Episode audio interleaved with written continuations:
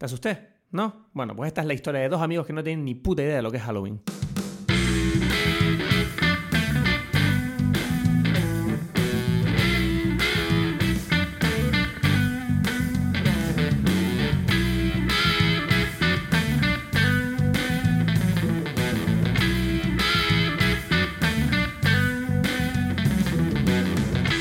Bienvenidos a Dime Pelis, eh, mi nombre es Cristos Gacielo, en breve estaremos con Edgar Aponte también. Este es el especial de Halloween año 2019 y tengo que decirte que, bueno, pues no tenemos ni idea de lo que es Halloween, Edgar y yo, en verdad. Estamos haciendo este especial de Halloween por ti, para que te lo goces, porque esta semana seguramente va a haber mucha gente que decida disfrazarse de cualquier cosa, como unos mamarrayos, ¿no? Para tener una excusa con la que salir y divertirse y eh, habíamos pensado que podríamos a lo mejor recomendarles algún plan, ¿no? Unas películas así. Eh, hemos elegido cada uno de nosotros nuestra película preferida de Halloween y la vamos a comentar a continuación.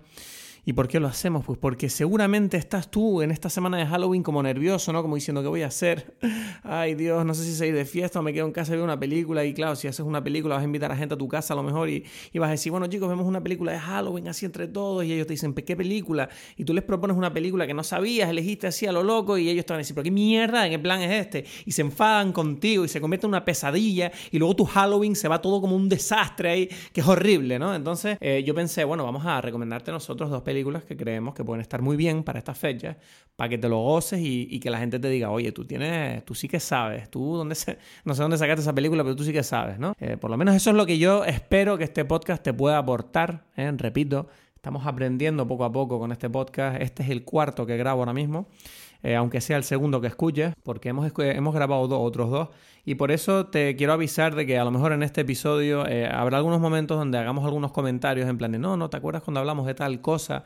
o de tal cual, y en realidad nos referimos a lo que hemos dicho en otros podcasts, así que no te sientas confundido, es culpa nuestra, estamos como eh, publicándolos en, un orden un poquito que nos conviene más a nosotros que el real. Y eh, bueno, que sepas que también estamos intentando aprender a hablar mejor en el podcast. Yo me he dado cuenta de que cometo muchos errores y hago un ruido que es así como sea, Dios, es que tú no sabes el coraje que me da cuando hago eso, que estoy editando y ya le estoy metiendo puñetazos a la puta mesa que ha dejado ese ruido que me dan ganas de arrancarme ahí del pasado para meterme puñetazos en la cara y no me queda otra. Pero bueno, poquito a poco estoy consiguiendo quitarme esas eh, malas costumbres a la hora de hablar al micrófono. Y bueno, aunque también lo comento en el siguiente episodio que saldrá este jueves, eh, solamente dar las gracias a toda la gente que está escuchando. Estamos muy ilusionados y con muchas ganas de, mejorar para hacerlo más entretenido y más interesante. Así que nada, me voy a callar ya porque yo es que empiezo a hablar y no me callo. Eh, vamos a empezar ya con nuestro especial de Halloween. ¿Qué película habrá elegido Edgar? Me pregunto yo. ¿Qué película?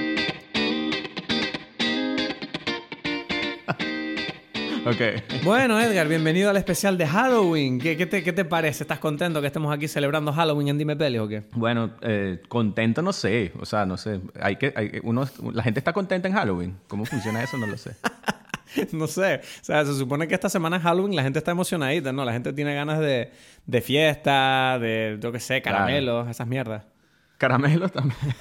sí, yo creo que es como fiestas en la noche, salir, beber, ¿no? Y una excusa para que los bares te den dos por uno ahí, si, si tienes una calabaza en tu cabeza, no sé. Yo creo que es la excusa para estar de fiesta, pues, otra vez, ¿no?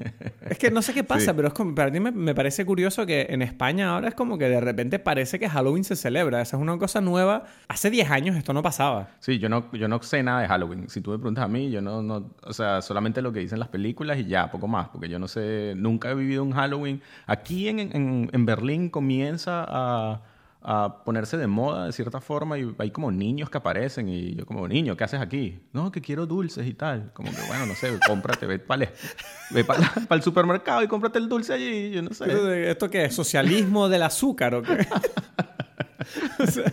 pero, pero me parece muy gracioso que, que, a mí me pasó eso en Madrid una vez, que yo me acuerdo, pero te lo juro, hace como cuatro o cinco años, yo estaba en mi casa y de repente abrí la puerta y había dos niños ahí. Y me sentí mal, ¿sabes? Porque fue como, ay, lo siento chicos, yo no estaba preparado para esto. Nadie me avisó que ahora nosotros estamos culturalmente ligados a, esta, a este rollo de Halloween en España también. Claro. Y es raro, bueno, no sé cómo es, o sea, entre España, o sea, en Canarias, en, en, y en, no sé, en Madrid o lo que fuese, que Porque nosotros en Venezuela tenemos el carnaval, ¿no? Y entonces Y para mí también. eso es lo que... La gente se disfraza en carnaval. Entonces... Bueno, nosotros tenemos aquí el segundo carnaval más grande del mundo. O sea, solo te digo eso. Entonces, claro, es verdad que, pero yo creo que precisamente porque nos gusta tanto el carnaval, es como otra excusa para disfrazarnos, yo creo. es como que la gente Yeah. dice, bueno, esto es como un aperitivo de carnaval aquí que podemos tener antes de Navidad. ¿Qué les parece? Ok, ok, entiendo. Ay, Dios. Entonces, eh, bueno, una cosa te tengo que comentar, vamos a aprovechar para decirlo. Eh, ha habido mucha polémica con el hecho de que se me pega mucho tu acento, Edgar. Es polémico eso. No sé, la gente está confusa. Sí, bueno, aquí sí. La gente le da mucha importancia a esas cosas como, como hablo. Raro, yo no sé porque, bueno, está bien que no opinen de mi acento, no sé cuál es mi acento, no sé, o sea... Tu acento es obviamente venezolano. Pero claro, pero yo quisiera saber si para los venezolanos es tan claro el, o sea, obvio que soy venezolano, pero me refiero, yo viví en Madrid, después viví en Berlín y no sé, y como que yo intento hablar como neutro, obviamente es como un intento fallido, pareciera. Pero neutro es de castellano, dice. Sí, Bueno, es un- estás fallando estrepitosamente, te lo digo yo. ¿Qué te iba a decir? Sí. Eh, bueno, hoy en Dime Pelis, eh, para los que estén escuchando, esto es un programa especial en el que hemos decidido, pues, en cierta manera, sumarnos ¿no? a esta fiesta de Halloween, eh, aunque a nosotros Halloween la verdad que no lo hemos vivido. Y hemos decidido eh, que vamos a recomendarles eh, nuestras películas preferidas para ver este Halloween. Edgar, ¿cuál es tu película preferida y por qué la recomiendas? Dime. bueno, mi película favorita, es que es difícil porque yo no, como dije, yo no sé qué es lo que es el Halloween, entonces es como que, ¿qué se supone que es una película de Halloween? No lo sé. Entonces yo me pensé, como- bueno...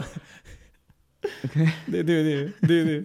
Dije, bueno, no sé, yo me imagino que la película Halloween tendrá que ver con Halloween, ¿no? Entonces dije, Ajá. bueno, esa es mi película favorita, pues ya, definitivo. ¿sabes? Como que... O sea, yo te dije, vamos a preparar un programa de Halloween y tú dijiste, bueno, pues diré, la- bueno, pues, más, más Halloween que Halloween no hay. Exacto, exacto. Dije, bueno, esa es la película, ¿no? No, pero bueno, dime, ¿qué bueno. es lo que te gusta de esta película entonces? No, bueno, eh, obvio, o sea, bueno, no es obvio, pero sí definitivo que es una película muy importante, ¿no? Este, eh, la hizo, la dirigió en 1978 John Carpenter y, y fue su segunda, tercera película más o menos, ¿no? Él antes había hecho una película en la universidad, después hizo Assault on the Precinct 13 y de allí sale, esta, o sea, que eran todas películas independientes, como Halloween en su momento. Eh, ¿No hizo la cosa antes de Halloween? No, ¿de qué pero es que en la película No. sale la cosa. Ya, ya, ya, ya. Mira, como te pone ahí Easter eggs antes de que hubiesen Easter eggs. Un Easter eggs previo. A ver, no, previo nos liemos. Esto no es Pascua, esto es Halloween. ¿Qué pasa aquí? No, me estás mezclando demasiadas festividades aquí. no, pero en serio. Pero, pero yo, claro, yo cuando estaba viendo la película, porque la tuve que ver, porque tú me dijiste, mírate esta película y yo me veo la tuya. Exacto. Eh, yo me acuerdo que hay un momento de la película que en la pantalla sale eh, The Thing, ¿no? La película de la cosa. Los niños están viendo esa película. Y yo pensé, ah, bueno, esta película la hizo después de la cosa. Y lo primero que pensé fue, joder, comparado con la, la cosa, esta peli es una mierda a nivel de realización. Ya. No, no, no. Es, es su primera, o sea, su segunda película, en realidad. Ah. O sea, hubo una anterior, dicen la tercera, segunda, bueno, no sé, depende cómo lo veas. Pero entonces él hizo esta película con na- sin nada, ¿no? O sea, como que con, totalmente independiente. Sí, he leído que el presupuesto era bajísimo. Sí, sí, era la película, la productora era su novia en ese momento y el, el Mike Myers es, es su amigo, o sea, el monstruo es, es un amigo de él que lo ayudó en, el, en la universidad y más o menos así es la película, ¿no? O sea, es una película de, de bajo presupuesto. Bueno, tengo que decir que se nota el bajo presupuesto, pero también te- he leído historias que me, me parecieron bastante tiernas y es el hecho de que, aparte de que los actores, eh, muchos de ellos cobraron bastante poco, eh, es interesante que eh, al parecer en el set había un, como un ambiente muy bueno de colaboración en el que los actores, por ejemplo, incluso trajeron ropa de casa para las escenas y ayudaban al equipo técnico a moverlo todo, ¿sabes? Es decir, a montar los sets. O sea, Claro. era como realmente la gente cuando ve estas películas, ¿sabes? Que al final del día son películas en 35 milímetros que se exhiben en cines y que ahora son clásicos, pero en el momento que se hicieron eran como casi como un ambiente de cortometraje, ¿no? Sí, especialmente esta película, ¿no? Esta película, lo que dijo, la, la, la productora era la novia de él y todos ayudaron de alguna u otra forma con lo que tuviesen porque era lo, lo único que había, era el presupuesto era muy bajo y todos eran muy jóvenes también. Yo creo que solamente el Dr. Loomis es el único que tiene más de 30 años en la película, algo así, ¿sabes? Es interesante porque Jamie Lee Curtis es la hija de, de- de las dos grandes estrellas de cine del, o sea, de Hollywood, ¿no? O sea, Tony Curtis y em, Janet Lee. Y en cierta forma para, para John Carpenter, él estaba muy emocionado de conseguir que ella fuese la, la, la, la, protagonista porque en cierta forma para él era la continuación del legado de Janet Lee que es la protagonista de Psycho, de Hitchcock, ¿no? Y bueno, hasta, hasta el día de hoy, hasta el, año pasado, se estrenó la, no sé qué, cuál versión de, Halloween, no sé qué, cuántas películas han hecho, pero la última versión y todavía está Jamie Lee Curtis allí, que es el, en el papel que, bueno, no sé, que la define, ¿no? Para todo un grupo de personas. La película que salió el año pasado eh, se llama Halloween también, es de 2018 y es, supuestamente tengo entendido que es como un reboot de todas las secuelas. Es como una secuela directa de la primera película, en la que Jamie Lee Curtis vuelve a tomar el papel de la protagonista mm, como 30 años más tarde. No sé, hay una cosa que me fascina de esta película cuando estaba viendo. Bueno, lo primero que te tengo que decir, no, no me gustó mucho la película. Ok. No me gustó, pero aunque la idea, la idea me gustaba, porque me encantan esas películas estructuradas alrededor de un villano que constantemente está como acechando a los protagonistas. Yo lo llamo un poco como el género Terminator, ¿no? Eh, ese personaje malvado que todo el rato sientes que está pisándote los talones, ¿no? Pero, ¿sabes qué pasa? Que se nota demasiado el bajo presupuesto. Y yo decía, mierda, incluso para una película de esta época se nota un poco cutre. Ya, yo no sé. Ahí, O sea, los diálogos, los diálogos son criminales. Paulina me miraba diciendo, ¿qué estamos viendo aquí? Porque todas las escenas donde no está Michael Myers o sea, no tienen ningún interés. O sea, los personajes hablan como retrasados mentales. O sea, son diálogos súper falsos. No sé, es que, es que yo siento que, que ahí hay como una, una, brecha generacional, ¿sabes? Y es como que entiendo que, que para personas más jóvenes quizás la película no tenga el mismo sentido que para eh, personas que, que, o sea, que se acercan a esa época, ¿no? Porque para mí creo que es, es algo que yo lo siento casi universal, ¿no?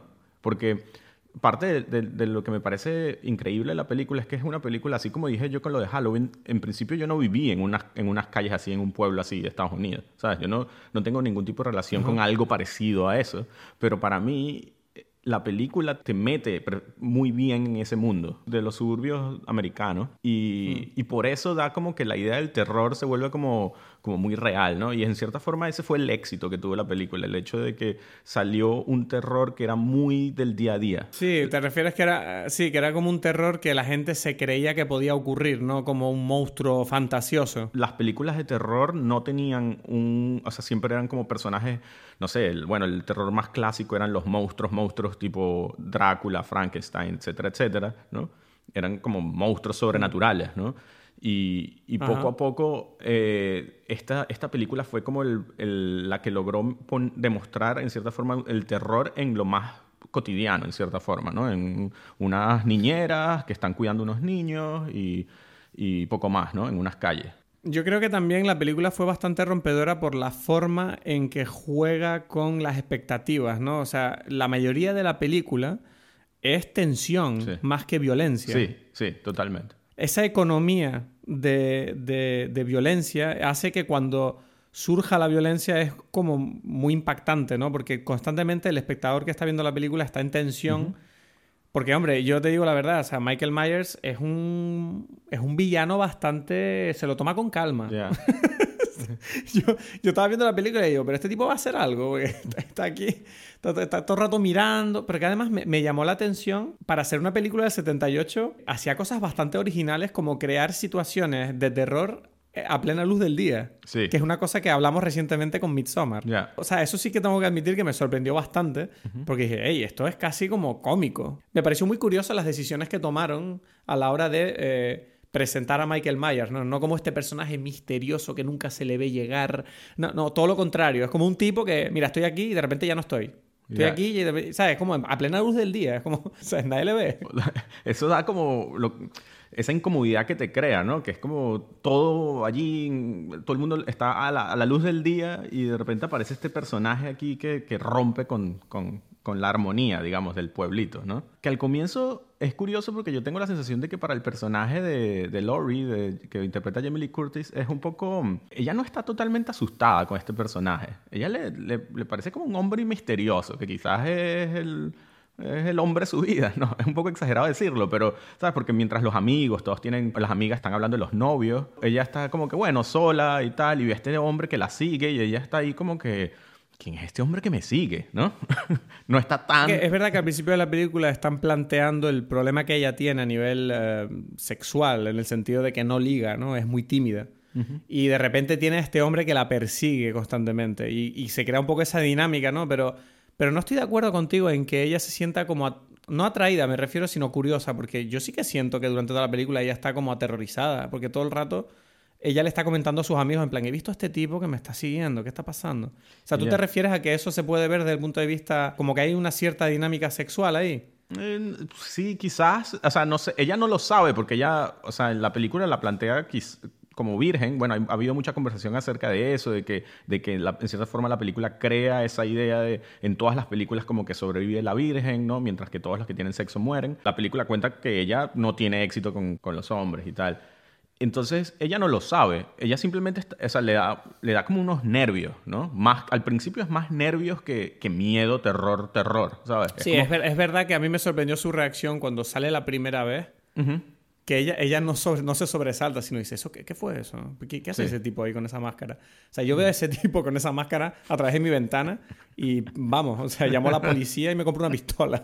ya, ya, ya. Ella, ella está nerviosa, sí, o sea, no es que, no es que se sienta atraída, pero si no, no, no tiene miedo, le, la ponen nerviosa y es como que ella no sabe que es, un hombre que, que, quiere ese hombre con ella, ¿no? No sé. No, y además también eh, me he dado cuenta de que lo que tú dices de que este terror es nuevo en el sentido que se instaura, o sea, en un ambiente cotidiano, eh, se muestra también mucho en el hecho de que el niño está todo el rato viéndolo y avisando a la gente y nadie le hace ningún caso. No, no. o sea, tú todo el rato tienes al niño diciendo, ahí está el, boogie, el boogeyman, ¿cómo se dice? El, hombre del saco. El hombre del saco. Ahí está el hombre del saco. Paremos aquí. ¿Qué es esto? ¿Qué es esto el hombre del saco? Que esto yo no lo he escuchado.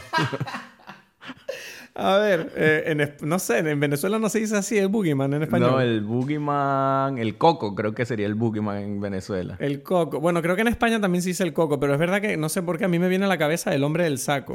Pero, ¿quién es el hombre del saco? Tiene un saco de papas. el, No sé, eso es lo que dicen aquí, es lo que he oído toda la vida. El hombre del saco. Es como un hombre que tiene un saco y te va a secuestrar. Ah, ok. Algo así creo que El saco está vacío. tiene un saco y mete a los niños dentro y se los lleva algo así. Bueno, sí. Creo, vamos, no sé. Bueno, esa es la, próxima película. Empieza empezamos a escribir el guion y ese será el éxito en, Canarias ahí. Pero es lo que te decía del niño, ¿no? Que el niño todo el rato lo está viendo al hombre del saco y, está gritando, ¿no? El hombre del saco, el hombre del saco. Y, nadie le hace ningún caso. Y, siento que es como una representación un poco de ese terror que desde entonces ha nacido, ¿no? De los niños atemorizados de que una fuerza malévola les, les ataque o les agreda en la oscuridad de su casa. Claro, es que yo es una película que en cierta forma es un es como una, una, una pesadilla concentrada para un pueblo eh, americano, ¿no? Porque si te pones a ver, a mí me parece muy gracioso durante la película, yo pienso, ¿dónde están los papás? ¿Qué hacen los papás de esta ¿Sabes que no ¿Dónde está? ¿Esa fiesta está muy buena o qué? Es una fiesta que dura toda la noche, todo el mundo drogándose ahí, swingers, o sea, no entiendo. Es que es verdad que yo al final de la película me di cuenta y digo, espera un momento, no había padres en esta película. Y no lo pensé, entonces no sé por... Bueno, sí, sale el padre de la amiga, que es policía. El padre de la amiga es policía y, bueno, su padre... Pero está por ahí siempre, nunca está con sí ella. aparecen, pero, pero es muy... Es como que tú dices, mientras todas estas... Bueno, obviamente todas estas niñas se hacen millonarias siendo niñeras, porque todos estos padres lo único que hacen es en fiesta en fiesta todas las noches. Sí, no, pero ¿crees que lo hicieron de eso? Era como una, un rollo de... Como intentar crear un ambiente eh, desprotegido para los personajes. Porque es, verdad que los padres son como la figura protectora, ¿no? En este tipo de situaciones. Exacto, exacto. Es como que, bueno, tú como eh, eres la niñera, ¿no? Porque esas son las protagonistas en cierta forma de la película. Están ahí en ese momento, son las responsables. Y es como que, bueno, son mujeres, jóvenes. Imagínate, estas son las responsables ahora. O sea, en cualquier momento les van cualquier hombre como Mike Myers, no sé, o sea las domina y las mata. Hay bastante subtexto dentro de la película, quizás. O quizás no, quizás es simplemente una película de terror y ya, ¿no? Yo creo que el subtexto que la gente le saca es más, mm, es más consecuencia que mm, intencionado. Porque lo bonito de esta película es la sencillez que tiene la historia. ¿Sabes?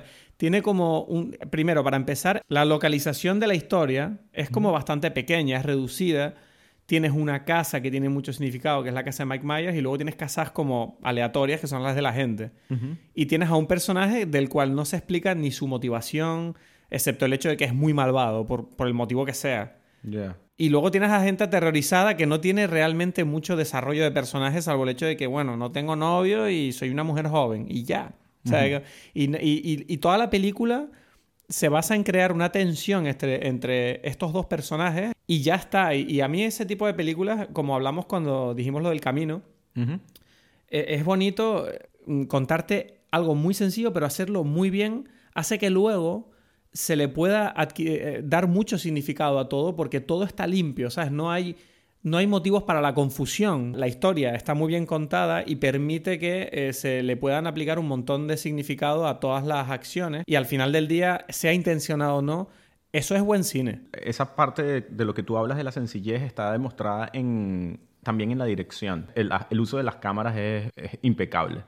O sea, desde el primer plano, ¿no? Que es el plano. Eso es este lo que te iba a decir. El primer plano de la película, no lo quiero destripar, pero me pareció increíble cómo empieza la película. Y pensé, mierda, esto es. Para ser. O sea, esto a día de hoy me parecería como una cosa bastante original. Y esto es de 1978. Que me parece sorprendente que en aquella época ya tuvieran la capacidad de decir, mira, esto es lo que se puede hacer con una cámara. Sí, no, no, el, el, el primer plano es muy bueno. El primer plano obviamente es como una influencia del cine giallo italiano y tal, donde se usaban esos tipos de planos también. Pero no solamente eso, sino después, cuando ya la película va avanzando, a mí me parece que está muy bien logrado el terror que ocasiona a través de los planos, las puertas, las ventanas.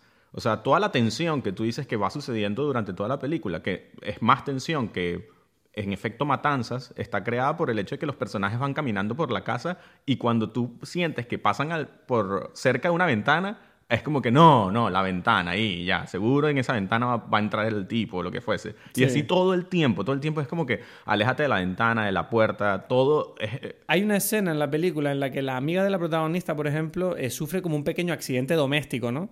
Que yo cuando lo estaba viendo dije, pero esto, cuando ves cómo se resuelve el problema, dices, pero esta estupidez porque la acabo de ver. Pero luego te das cuenta que en realidad es todo tensión basándose en el hecho de que nosotros sabemos que hay un peligro rondando, ¿no? Pero aún así, aún así me pareció una escena bastante extraña. No, pero es que es todo, todo, todo el tiempo, es las ventanas, las puertas, es entrar y salir de sitios, ¿no? Eh, está la historia famosa que en el estreno de la película, una mujer se paró en el medio del cine y gritó, no entres a la casa, pero gritó así, no entres a la casa. Y es como que, porque, o sea, ¿qué estás haciendo, no? señora, es una película, siéntese. Pero es esa la tensión, ¿no? De, Ahora que lo pienso también, una cosa que me encanta es muchos de los planos de la película son súper abiertos. Muy, sí, Son muy amplios.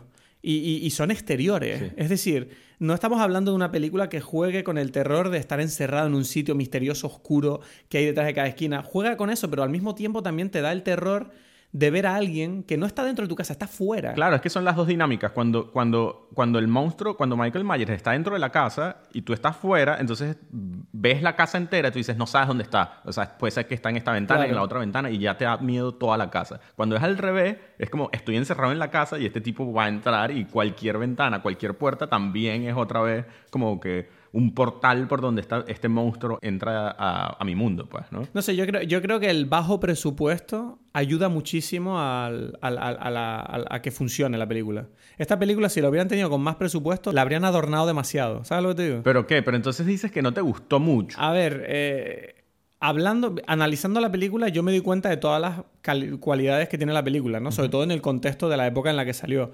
Pero tengo que confesar que viéndola se me hizo un poco pesada. Ah, ok, pero eres la primera vez que la veías entonces. Sí, yo no, no... ¿Sabes qué pasa? Que Halloween es como esas películas que las conoces. Entonces, nunca sabes si las has visto o no. O sea, es como que te da la impresión de que siempre las has visto. Y yo creo que la vi, pero la vi como hace miles de años cuando era niño. Pero el hecho de que no me marcara me hace pensar que o no la vi entera o, simplemente la borré de mi mente. Ya, entiendo. A mí no me gusta el género de terror, ya te lo he dicho.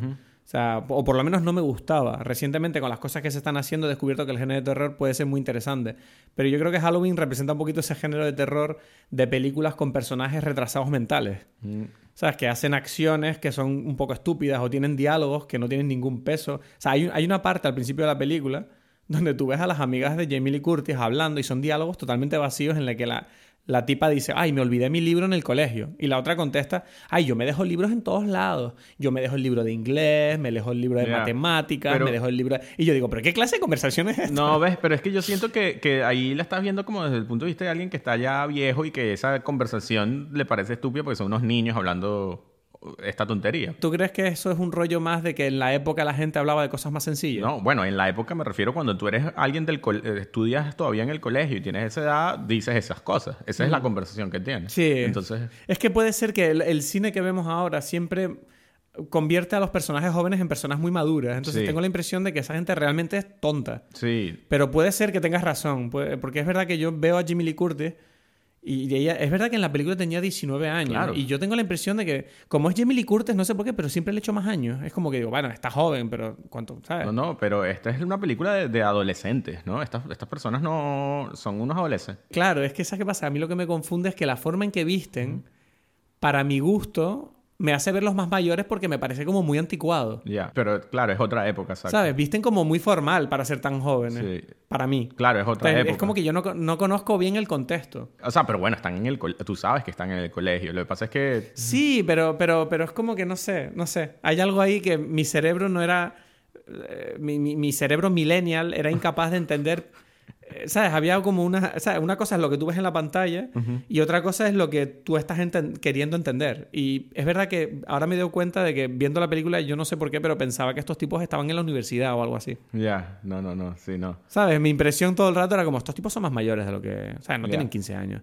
Pero en Ya. realidad sí, en la película están interpretando a personajes que tienen 15 o 16. Exacto, exacto, exacto. Entonces, obvio que no son los más inteligentes, ¿no? Exacto. Pero es verdad lo que tú dices que ha habido un nuevo, una nueva moda de poner a los jóvenes más inteligentes. Y quizás lo son, ¿no? Eso también forma Quizás parte... lo son, es que claro, o sea, tú ten en cuenta la información a la que tiene acceso una persona ahora con internet y demás, no es la de aquella época, que lo único que leían era lo que tenían en los libros del cole. Exacto. Sí, sí, sí, sí. O en los libros en casa, quiero decir. Pero Ya. mención aparte merece la banda sonora. Ah, bueno, exacto. Leí que la banda sonora la hizo John Carpenter él solo en su casa con un teclado, que no- él no sabe tocar el teclado, pero se inspiró en El Exorcista y en un par de otras pelis para crear esta banda sonora tan simple. O sea, es perfecta para la película. Encaja perfectamente con eso que hemos dicho de que la película, al ser tan simple, realmente es muy efectiva. Es que es interesante porque John Carpenter también es muy raro con las cosas que él dice, porque él tenía una banda y cantaba, y él dice como que no sabía cantar, pero tú escuchas las canciones y dices, bueno, este tipo es un cantante y toca y tal, pero él dice, no, yo simplemente me puse allí a tocar esto y tal, y que, ver, para no, para no saber sabes mucho, ¿no? Sí, sí, no, a lo mejor es una falsa humildad que tiene este hombre. lo que sí no se puede negar es la, la influencia que él ha tenido en, en tantas cosas, ¿no? No solo en- a nivel de cine, o sea, prácticamente creó este subgénero de películas, ¿no? O sea, fue la primera en este sentido. O sea, la nueva, la primera que creó este boom Sí. del que siguieron películas, las de Freddy y todos los demás, ¿no? Y la música, bueno, influyó totalmente todas las películas de los años 80 también. Por eso me siento un poco mal diciendo que no me gustó, porque es verdad que dentro del contexto de la época en la que salió y lo que supuso para el cine, hay que tener en cuenta que esta película hizo cosas que no se habían hecho nunca. Y si te apetece verla este Halloween, te lo vas a pasar bastante bien. Pero hay que ser consciente de lo que es en su época. Pero tú crees que hay, eh, le vamos a poner notas a estas películas también o esto simplemente es una recomendación? ¿Cómo lo ves tú? Mm, No, no, no vamos a poner notas. Aquí es la recomendamos. Porque que no quiere ser el villano, no quiere ser el villano, ya te veo. Bueno, yo no le quieres, pongo no notas, quieres venga, poner va, menos nota razón. que yo. Te está... Bueno, yo estaría interesado en realmente en, en saber la opinión de las personas que la ven por primera vez, ¿no? Y ver qué es lo que opinan, o sea, si en efecto les pasó lo que tú sientes o no. Sí, o sea, de- Porque no, no estoy seguro que siempre sea así. Ya. O sea, yo siento que quizás como tú ya recuerdas algo de la película y tienes como unas nociones, quizás eso estabas más preparado. Además la viste pensando en como que íbamos a tener una conversación al respecto, entonces estabas como... Sí. Tu cerebro analítico estaba más encendido que otro, quizás. Sí, estaría interesante que la gente eh, nos diga si la ven, qué opinan y si están de acuerdo con lo que acabo de decir, porque yo admito que soy un poco, tengo, soy un, no soy tan inteligente, ¿sabes? Yo veo las cosas tal y como las veo en 2019. Entonces es verdad que me cuesta a veces tener esa... Pero no sé, ese es mi punto. Yo, yo creo que no necesariamente es, es algo que, que tú... O sea, yo siento que hay, alguien le puede, puede sentirse conectado y ya, sin, sin pensar en años o Sí. cosas, ¿sabes? Yo siento que la película puede sobrevivir eso. Vale. Pero no lo sé, esa es una, una pregunta que dejo ahí al aire, yo no lo sé. Si alguien ve la película, que nos digan qué opinan y nos pueden escribir por redes sociales o por email y lo contestaremos aquí en, en el podcast. ¿Qué te iba a decir? Eh, bueno, vamos a pasar a mi película, ¿no? Exacto, cuéntame cuál es tu película entonces. Bueno, yo hago como si no sé, yo ya sé porque la tuve que ver, pero bueno. Eh, mi película es The Guest, es una película de 2014, que bueno, es una película indie que se estrenó en el Festival de Sundance y eh, está dirigida por Adam Wingard, que es un tipo que mm, de verdad no le conozco realmente mucho. Solo sé que trabajaron, el grupo que hizo esta película, hicieron, la primera película que hicieron fue la de Your Next, esta película de terror de unos tipos con máscaras animales que se meten a matar a gente en una casa. Y esta fue la película que hicieron después y me... O sea, recuerdo verla y esta película se ha convertido en no solo mi película preferida de Halloween, sino también mi película preferida de toda mi vida. O sea, porque tiene. Es una película que habla sobre un soldado que, que va a visitar la familia de un camarada suyo que falleció en combate y dice que va a visitarles simplemente para mostrar sus respetos y decirles que si necesitan ayuda, él está ahí para echarles un cable porque quiere mantener la promesa que le hizo a su camarada, ¿no? Eh, que es ayudar a su familia en caso de que él no vuelva. Y a partir de esa situación, de esa premisa, se, se, empiezan a producir cada vez unas situaciones más extrañas. Y tengo que decir que la película me encanta, más que nada, por, primero porque creo que está realizada de una manera increíble. Tiene una temática súper ochentera y una banda sonora que es, a mí me toca la fibra porque es todo synthwave. No sé si conoces ese género, que es sintetizadores y rollo. Es música que hace homenaje al ambiente cinematográfico de los años 80. Y es una película muy extraña porque combina muchos elementos que en un principio no pegan entre sí, pero dan como resultado un cóctel que me parece mm, fascinante. A mí, eh, no sé, eh, no me gustó mucho. ¿En serio? Vamos a dejar de hacer el podcast como esto sigue así.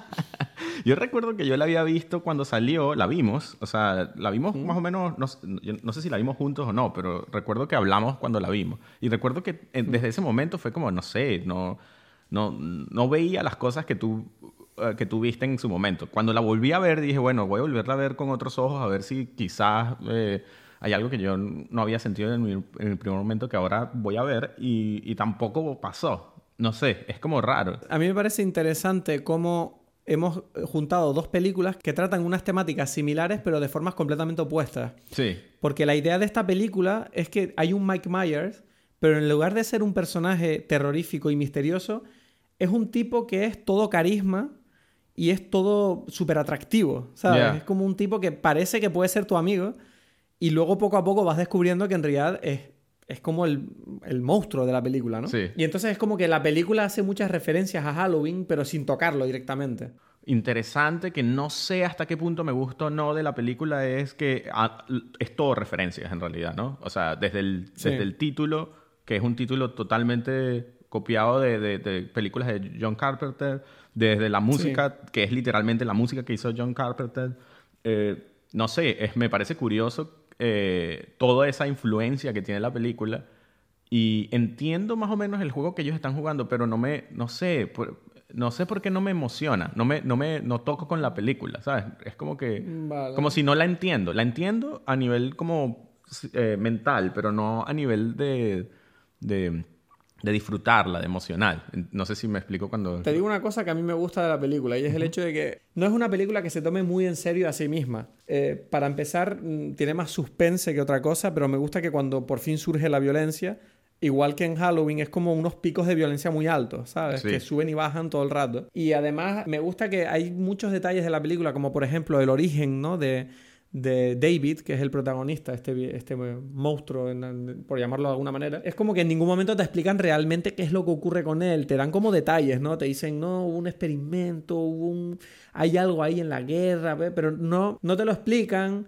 Igual que la propia película no te deja claro, este tipo tiene buenas intenciones o no. Y al principio las tiene, pero luego por motivos fuera de su control sus intenciones buenas se convierten en malvadas, pero en todo momento él como que el personaje realmente no cambia, él sigue con la misma actitud todo el rato, entonces me parece fascinante que en realidad no es tanto como qué es lo que quiere hacer este villano, sino más bien cómo los personajes alrededor tienen que lidiar con él en cada situación. Sí. El terror no viene impuesto, es como un terror que se produce alrededor de este personaje. Sí, a mí me parece curioso la idea que da eh, fundamento a la película, que es que este personaje tiene buenas intenciones, ¿no? en principio es como que, bueno, con las buenas intenciones se supone que pasan cosas buenas. Y es como, yo creo que en la película nunca niega que este tipo tiene buenas intenciones. En efecto, quiere ayudar a la familia de su colega eh, del ejército, ¿no? Sí. Quiere tratarlos de la mejor forma y quiere mejorar la vida de ellos.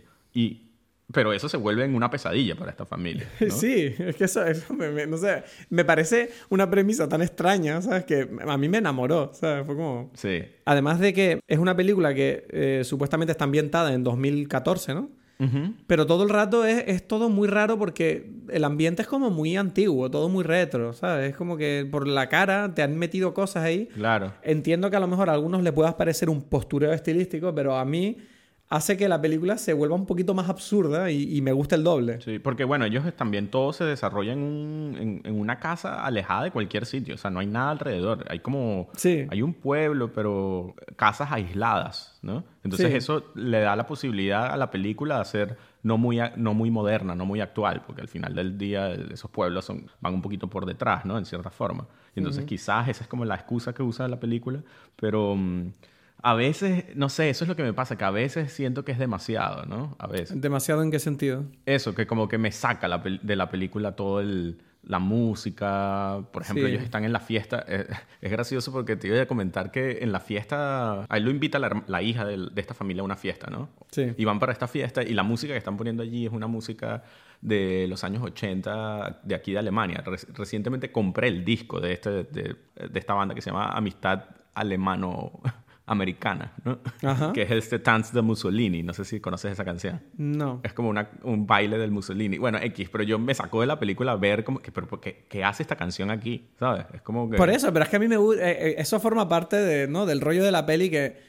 Bueno, aquí ponen esta música y ya, ¿sabes? Y no, no, no te lo explican. Y me encanta que es como que, te digo, es un cóctel muy raro esta película. Ese es el tema. No sé si yo termino de, de, de vivirle y decir, ah, qué cool, sino que yo siempre estoy pensando, ¿por qué me quieres insistir en que eres muy cool? ¿Sabes? Y, eso me, es como una persona que yo encuentro diciendo, mira, y esta es la música que yo escucho, y esta es la ropa que yo me pongo, y así soy yo y tal. Como que me da siempre como dudas. Es como que, ¿por qué estás intentando ser tan cool? ¿Sabes?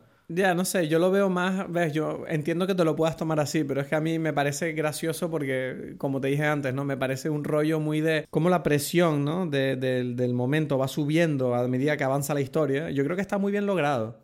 Es que la película tiene como un punto de comedia. Este es como un suspense ciertamente cómico, ¿no? Y yo aplaudo mucho el valor de la gente que hizo la película por atreverse a hacerla de esta manera sin saber si esto iba a gustar o no.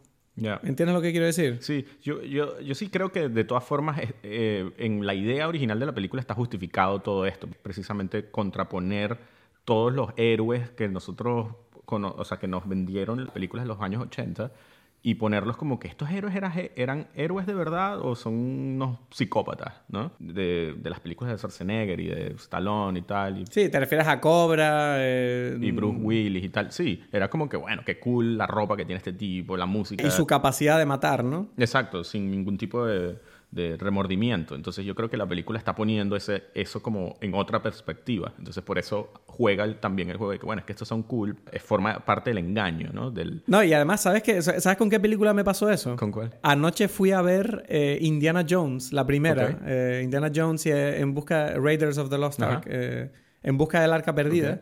Y la vi en pantalla en el cine. Y recuerdo pensar, viendo la película, pensar, mierda, Indiana Jones es, ¿sabes? Es un asesino múltiple.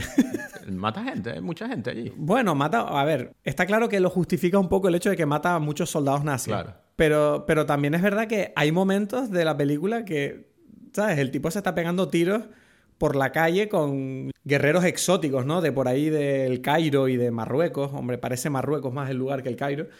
Y tú lo ves que luego, después de pegarle tiros a la gente por la calle, no está en ninguna comisaría, sino que está tomándose un trago en el mismo pueblo tranquilamente. Y yo decía, pero esto, esto me parece un poco extraño. O sea, en 2019 yo veo estas cosas y digo, qué raro, esto, esto no, me, no me parece realista para nada. No sé, ahora me estás, me estás incomodando ahora que no te gusta Halloween, no te gusta Raiders of the Lost Ark, ahora ya, ahora tú eres el villano. No, no es que no me Estás- guste. ¿Quieres, quieres robarme el papel de No. villano aquí? ¿Qué? Porque es Halloween. No, entiendo nada. No, no estoy diciendo que no me guste, solo digo que las películas de aventuras han tomado conciencia de sí mismas, ¿no? Los géneros han intentado acercarse un poquito más a la realidad para que, porque la gente es verdad que es cada vez más sensible Y yo creo que no es sensible en el sentido de me ofendo por lo que sea, sino porque vivimos en un mundo interconectado y somos más conscientes de lo que ocurre a nuestro alrededor. Entonces, cuando nos presentan películas de aventuras que nos muestran otras realidades, la gente ahora tiene una sensibilidad mayor en el sentido de que ven ven esa aventura y piensan, bueno, esto está pasando en tal sitio y yo conozco este sitio y en este sitio pasan cosas horribles. Entonces, no es como antes que cada uno vivía sin saber lo que pasaba en el otro lado del planeta.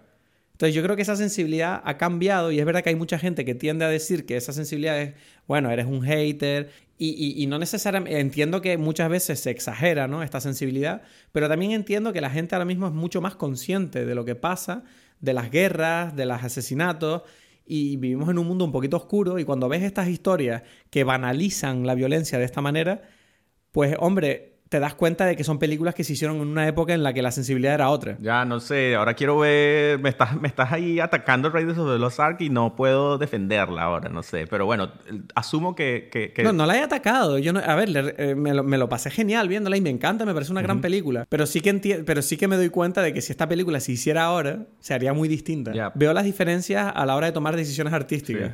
No, lo, me lo, por supuesto, pero no sé si serían mejores hasta ahora, porque no la he visto, entonces ahora me, me estoy, sabes, no sé, no te puedo totalmente decir que lo, lo, lo, di por cierto porque me lo estás diciendo, pero, pero me da como que ahora la curiosidad y decir, vamos a ver qué es lo, a qué en efecto se refería, ¿sabes? Entonces, eh, The Guest, en definitiva, yo la recomiendo mucho si les apetece una película de de Halloween ligera y divertida, eh, pero no, no, es, es, verdad que no es necesariamente una película que dé miedo. Sí, bueno, no sé si es de... Eso también fue una cosa que siempre me confundió, no la sentía de miedo. No, no, es de miedo, o sea, es más de suspense, es de, es de tensión. Y, de acción. Es como más bien una película de acción escondida en un pueblo de Halloween. Entiendo que la película eh, sucede en el tiempo de Halloween. Sí, hombre, está muy claro eso. Es como tú lo llamaste antes, es un Easter egg, es un homenaje a Halloween, la película que tú nombraste. Y es, un y, es un anti, ¿sabes? Es como un anti Michael Myers lo que han hecho en eh, esta película. Totalmente. Pues nada, eh, le ponemos. ¿qué, nota le pones tú a The Guest entonces, si no te gustó? La villanía empieza aquí. El personaje de, de Guest vería al Joker de Joaquín Phoenix y le entraría a tiros apenas empiece a reírse en una situación ridícula sin ningún tipo de compasión. y sería mi gran amigo, ¿sabes? Y no sé si a todo el mundo, no sé si todo el mundo coincidirá conmigo, pero si les apetece una película que sea menos terrorífica, a lo mejor si tienen una pareja que no le gusta mucho ver terror, les recomiendo The Guest, es una gran película, es muy entretenida. Bueno, pues ese es nuestro especial de Halloween, Edgar. ¿Cómo te sientes participando en esta festividad? Bien, bien, bien. Bien que lo hicimos antes para yo poder, no sé, ese día hacer otra cosa. Sí. Bueno, el día de Halloween es cuando sale el episodio 2 del Camino. Exactamente, sí. Así que en verdad este episodio sorpresa un poco es para que, bueno, para que la gente tenga algo que hacer en Halloween, pero nosotros el día de Halloween vamos a hablar de otra cosa, obviamente. Exactamente. Bueno, ese ha sido el Dime Pelis especial de Halloween. Esperamos que te haya gustado. Pásatelo muy bien esta semana en Halloween, sea cual sea tu plan. Si sales de fiesta, por favor, no conduzcas. Y si ves alguna de las pelis que hemos mencionado, no dudes en escribirnos a dimepelis.com. Dinos qué opinas, consúltanos, pregúntanos. Nos vemos en el próximo Dime Pelis.